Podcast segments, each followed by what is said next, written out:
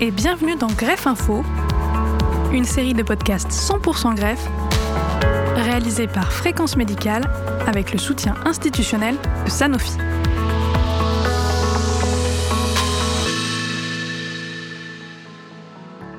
L'âge de la greffe recule. Pour parler de la greffe chez cette population spécifique, nous avons posé trois questions à Christophe Massé, néphrologue au CHU de Nantes. Alors, docteur Massé, dans le contexte de la greffe, comment est-ce qu'on définit une personne âgée? Il n'y a pas de limite d'âge pour accéder à la transplantation rénale. Ce qui compte réellement, c'est plutôt l'âge physiologique des patients. Et c'est parfois un peu discordant selon l'histoire néphrologique des patients. Par exemple, ça va être différent entre un patient qui est diabétique et qui va avoir sa maladie diabétique qui va avoir évolué pendant plus de 20 ans par rapport à un patient qui va entrer en dialyse rapidement sur un épisode d'insuffisance rénale aiguë alors qu'il n'a aucune autre comorbidité. On peut noter que l'accès à la greffe rénale pour les personnes âgées s'est quand même considérablement élargi sur les 20 dernières années. Et donc, il y a 20 ans, si vous regardez les chiffres de l'Agence de la biomédecine, les personnes de plus de 70 ans qui étaient inscrites sur la liste d'attente pour une greffe rénale représentaient 1% des patients en attente de greffe. Aujourd'hui, c'est près de 20%.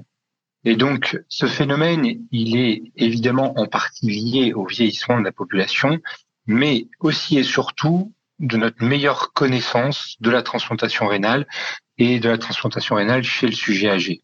Notamment, il y a plusieurs études qui ont montré qu'il y a un net bénéfice en termes de survie, en termes de qualité de vie, mais aussi en termes économiques à privilégier la transplantation rénale versus la dialyse chez les personnes âgées.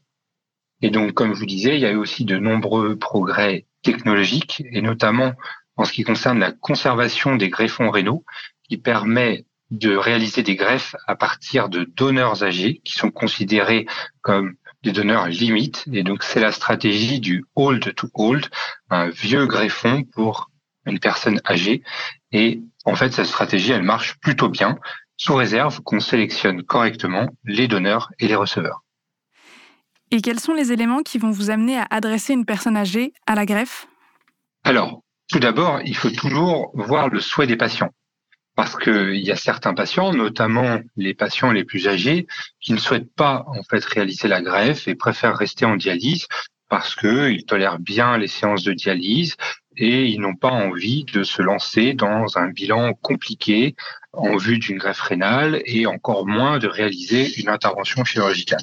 Donc c'est compréhensible, mais il faut cependant s'assurer que ces patients-là ont bien compris le bénéfice que va leur apporter la transplantation et ce à tous les niveaux, comme on le disait tout à l'heure. Ensuite, l'éligibilité d'une personne âgée pour la transplantation, elle dépend essentiellement des comorbidités associées et c'est la notion d'âge physiologique euh, que l'on expliquait tout à l'heure. Avec l'âge notamment, les calcifications vasculaires vont progresser et a fortiori chez des patients qui sont dialysés et encore plus s'ils sont diabétiques ou hypertendus. Et donc, une évaluation cardiovasculaire approfondie et régulière va être nécessaire pour valider l'accès à la greffe. Ensuite, d'autres complications liées à l'âge doivent être recherchées. Euh, notamment, il est nécessaire de réaliser un dépistage des cancers.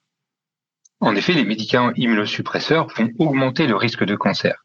Et il faut être particulièrement vigilant en amont de la greffe et rechercher toute lésion néoplasique débutante en se basant évidemment sur le risque lié à l'âge des patients, mais aussi leur histoire propre, le tabagisme, l'exposition professionnelle, etc. Enfin, une évaluation gériatrique est souvent réalisée avant la greffe et ça permet de détecter d'éventuels problèmes cognitifs ou des problèmes d'autonomie qui sont parfois inconnus ou compensés par les patients, mais qui vont, après la transplantation, poser de réels problèmes. Comme on disait, une bonne sélection des patients éligibles à la transplantation, c'est nécessaire puisque ça permet d'identifier pour quel patient la transplantation va vraiment rendre un service. Mais évidemment, c'est pas toujours facile et c'est même la plupart du temps compliqué. Et c'est pourquoi il y a beaucoup de ces dossiers qui sont discutés en réunion multidisciplinaire afin de statuer sur la faisabilité et l'intérêt de la greffe rénale. À l'inverse, est-ce qu'il y a des contre-indications pour la greffe chez la personne âgée? En fait, vous avez des contre-indications euh, absolues. Euh, notamment, euh, on parlait des risques de cancer. Donc, si vous détectez, si vous dépistez une lésion néoplasique avancée, bah forcément, ça va contre-indiquer la greffe. En tout cas, pour un certain nombre d'années, le temps que la problématique cancéreuse soit réglée. Vous avez des complications, des situations vasculaires qui rendent la greffe impossible parce que techniquement parlant, le chirurgien n'a pas la place de implanter le greffon au niveau des axes artériels. Euh, vous avez des situations euh, cardiologiques qui sont euh, trop compliquées pour réaliser une anesthésie générale en vue d'une greffe. La chirurgie en elle-même ne serait pas tolérée par la situation cardiaque des patients, ou la greffe, elle n'est pas possible. Donc, vous avez des situations, pouvez avoir plusieurs situations qui contre-indiquent définitivement, ou en tout cas pendant plusieurs années, une transplantation. Et donc, forcément, ces situations, elles vont apparaître plus fréquemment chez la personne âgée que chez la personne de 50 ans même, ou de 40 ans, même si euh, elles peuvent aussi se voir en fonction de l'histoire de tout un chacun. Et ensuite, vous avez c'est pas qu'il n'y a des contre-indications absolues, mais c'est une somme de problématiques, une somme de drapeaux rouges, comme on peut dire, où vous savez que d'un point de vue chirurgical, ça va être compliqué, d'un point de vue anesthésique, ça va être compliqué, et où les choses ne sont pas impossibles, mais compliquées. Et c'est là où la discussion en réunion et aussi avec le patient pour lui expliquer que bah, si la greffe se fait, ça va être une greffe compliquée qui risque de pas marcher, et donc c'est là où toute cette discussion, en fait, euh, elle a son intérêt et où finalement on finit par statuer en disant là c'est trop risqué ou là ça vaut le coup, on prend le risque si le patient a bien compris ce risque et qu'il est euh, toujours d'accord pour y aller. Est-ce qu'il y a des particularités de prise en charge pour la personne âgée au niveau de la greffe? Au niveau de la prise en charge, particulière de la personne âgée dans la transplantation rénale, il faut évidemment toujours garder en tête le risque de rejet.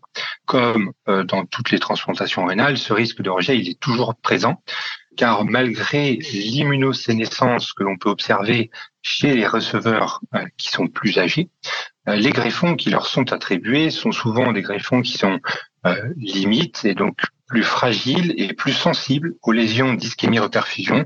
Et tout ceci va les rendre euh, plus immunogènes et quelque part peut-être aussi rééquilibrer et renormaliser le risque de rejet.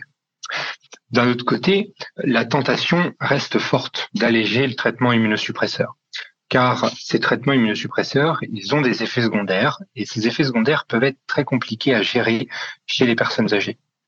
On pense notamment à la, corticothérapie au long cours ou aux inhibiteurs de calcinurine qui sont néphrotoxiques et donc particulièrement délétères sur des greffons qui viennent de donneurs âgés et donc qui ont des fonctions rénales qui sont un peu limites.